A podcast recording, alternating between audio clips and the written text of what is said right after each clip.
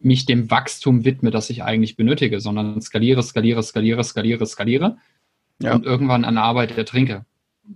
Wie du online genug Gewinn machst oder wie du optimal in den E-Commerce startest. Das und mehr zeigen wir dir hier im Commerce or Die Podcast. Mit freundlicher Unterstützung der HDI.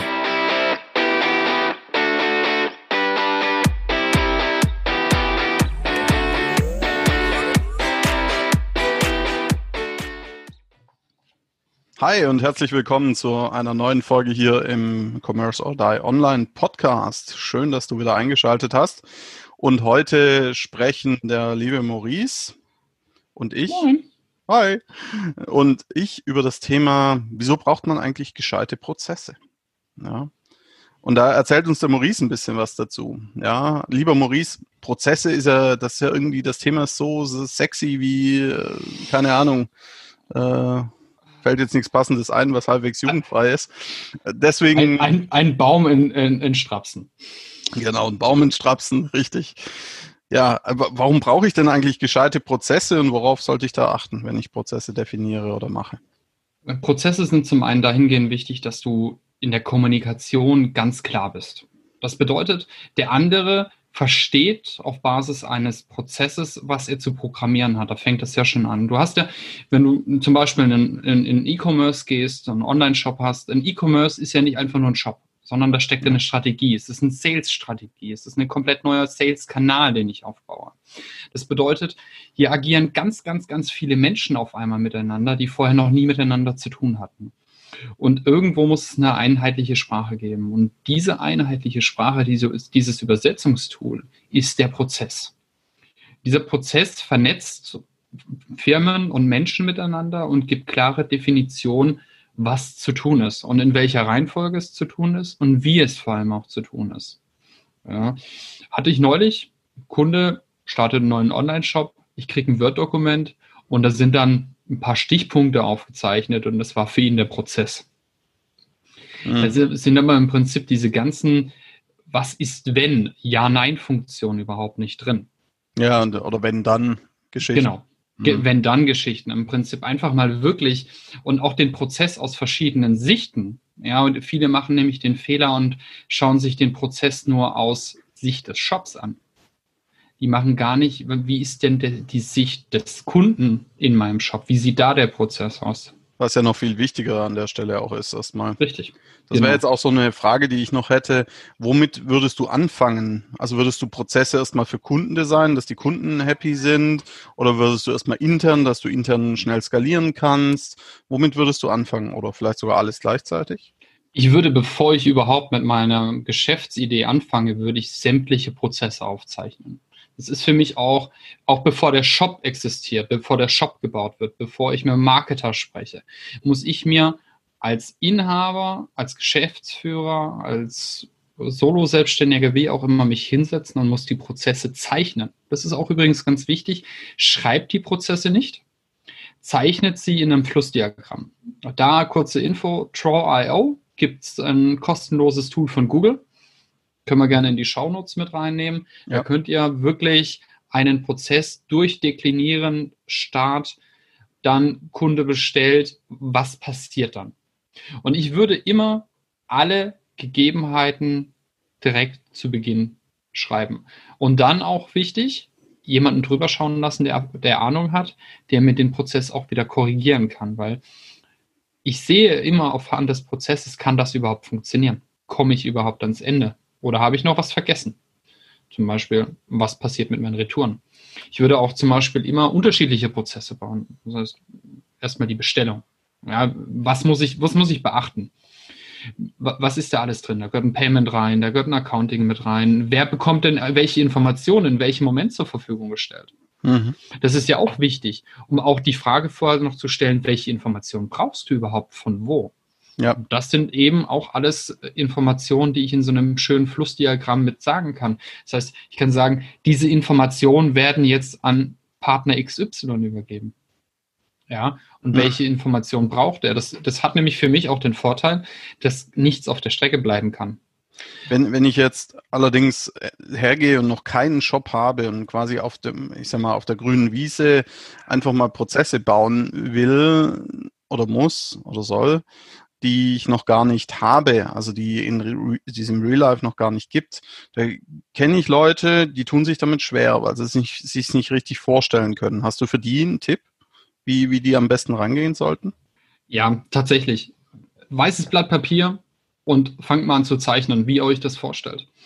Und dann kennt derjenige sicherlich irgendjemand, der einen Shop hat. Mhm. Und dann mit dem sprechen. Das ist das Einfachste, was ich machen kann. Mit jemandem sprechen, an was muss ich denn denken? Ey, du hast doch einen Shop, du hast doch Erfahrung. Und wo ist denn der Unterschied zwischen einem Shop und einem normalen Laden? Gibt es wenige. Ja, das ja. eine, beim einen kannst du überall bestellen, beim anderen halt lokal. Das ist der Unterschied.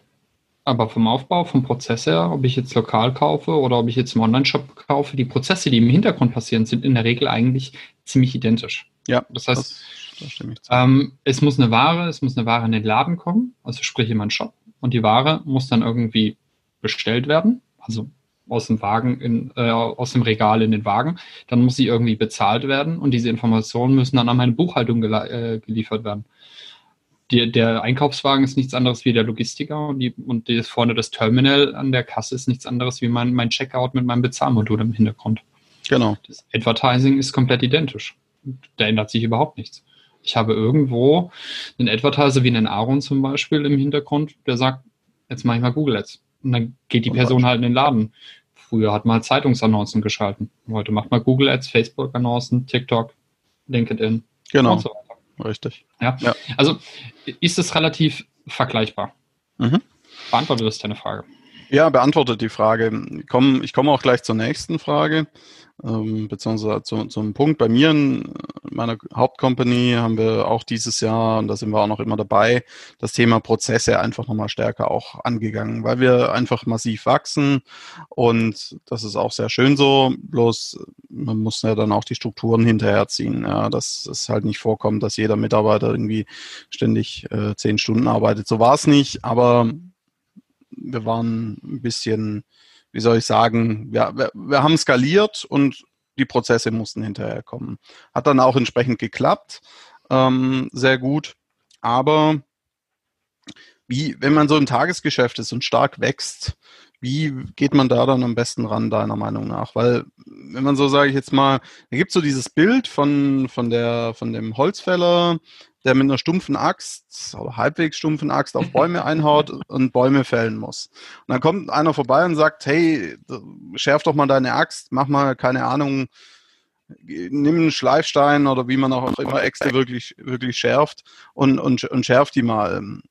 Und da ist es manchmal gar nicht so einfach rauszukommen aus diesem, ich hau mit einer halbwegs stumpfen Axt irgendwie auf Bäume ein und brauche einen Haufen Zeit dafür. Wie, wie, was hast, welche Empfehlungen hast du da? Ja, das ist eines der größten Probleme, wenn der Geschäftsführer zu viel Operatives übernimmt.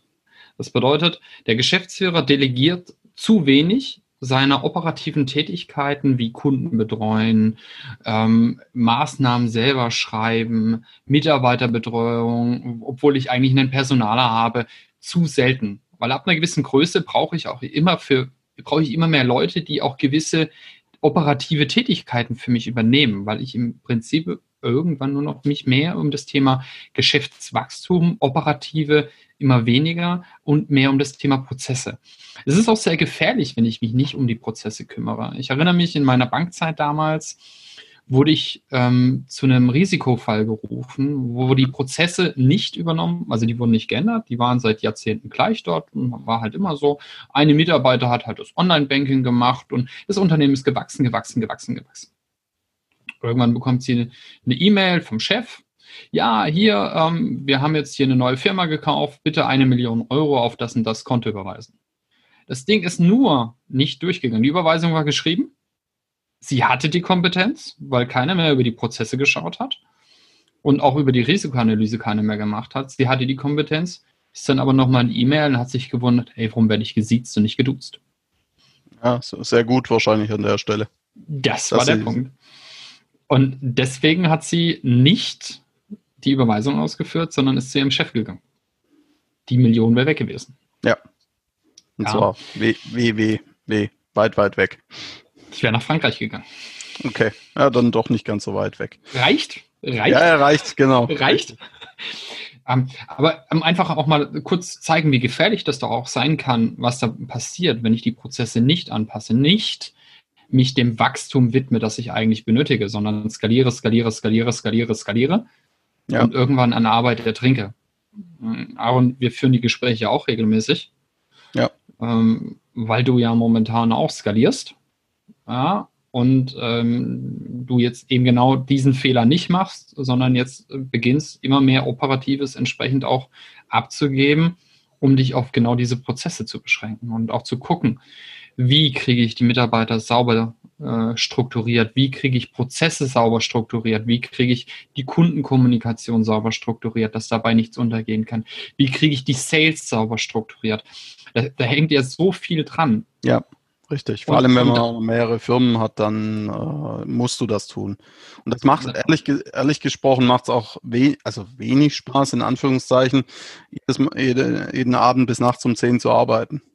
Nein, natürlich nicht. Das ist auch nicht Ziel. Ja, wir beide kennen es. Äh, Machen wir, auch haben, mal, klar.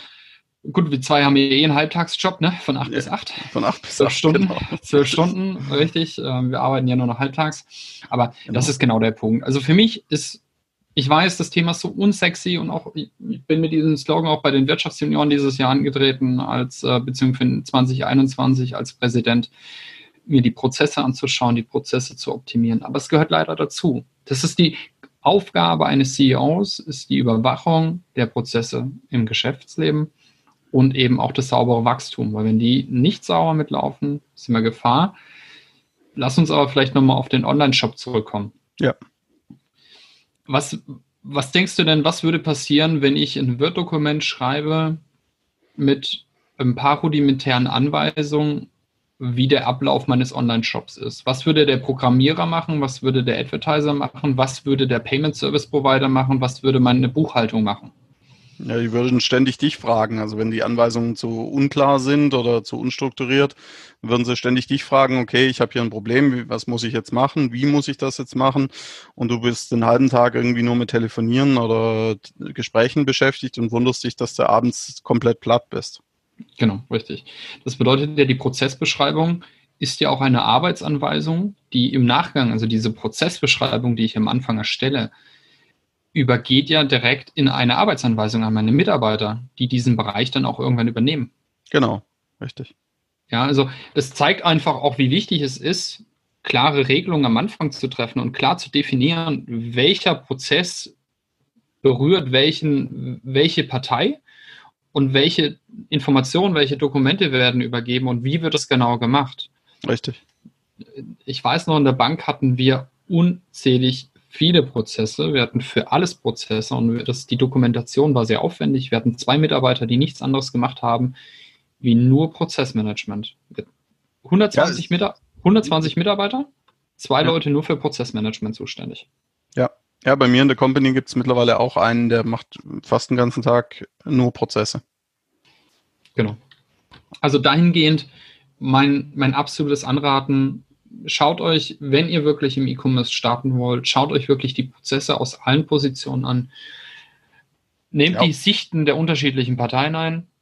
Ja, und vor allem auch äh, nicht nur, wenn ihr starten wollt, sondern auch, wenn ihr.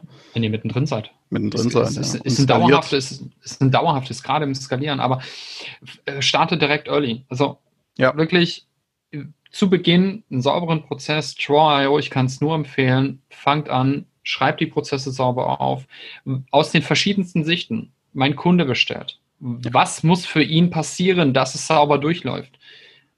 Was ist der, die Sicht aus meinem Shop? Was passiert im Shop? Nicht ja. aus Sicht des Kunden. Das sind zwei völlig unterschiedliche Positionen.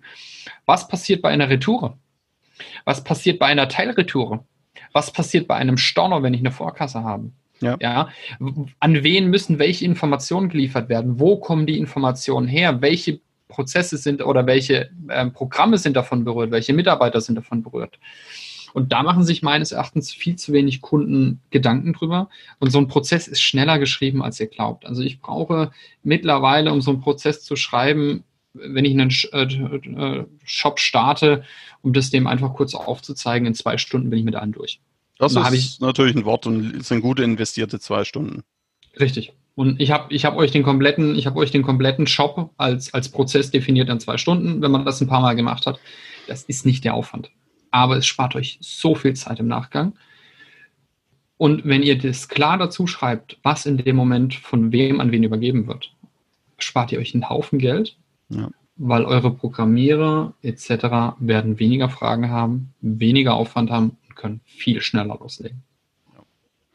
Also Maurice, das war ein perfektes Schlusswort. Eigentlich wollte ich nach den berühmt-berüchtigten drei Tipps fragen, aber da waren jetzt so viele Tipps auch drin. Ich glaube, das lassen wir jetzt einfach an der Stelle mal weg.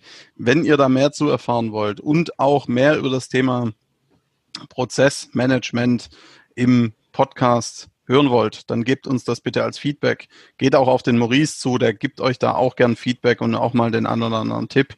Ja, ähm, Maurice ist jetzt kein, macht hauptberuflich keine Prozesse, also nicht nur, ja, aber gefühlt im Moment sehr viele. Und ja. ähm, er macht das auch hervorragend. Also das an der Stelle einfach als, als Tipp. Kommt auf uns zu, wenn ihr einen Tipp braucht, äh, dann jederzeit gerne. Lieber Maurice, vielen herzlichen Dank für diese vielen Insights und dir, lieber Zuhörer, bitte abonniere unseren Podcast, empfehle uns gerne auch weiter und wir wünschen dir alles Gute. Bis dahin, mach's gut. Macht's gut. Ciao, ciao. ciao. Wir danken unserer Station Voice Abi Schreert.